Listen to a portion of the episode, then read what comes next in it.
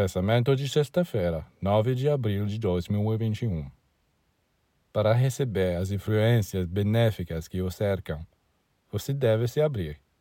O céu derramou todas as suas bênçãos em abundância.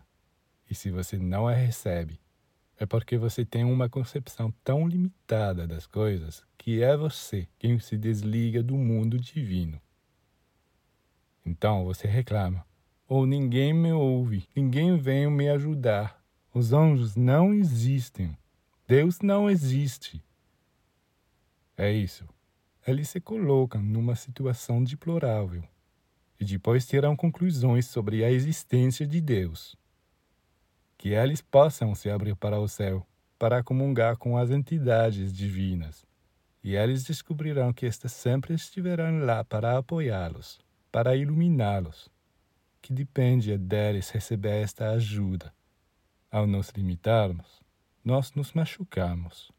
Devemos, portanto, nos abrir, expandir, e então seremos tomados de admiração. Sentiremos a benção divina que está sempre acima de nós, ao nosso redor.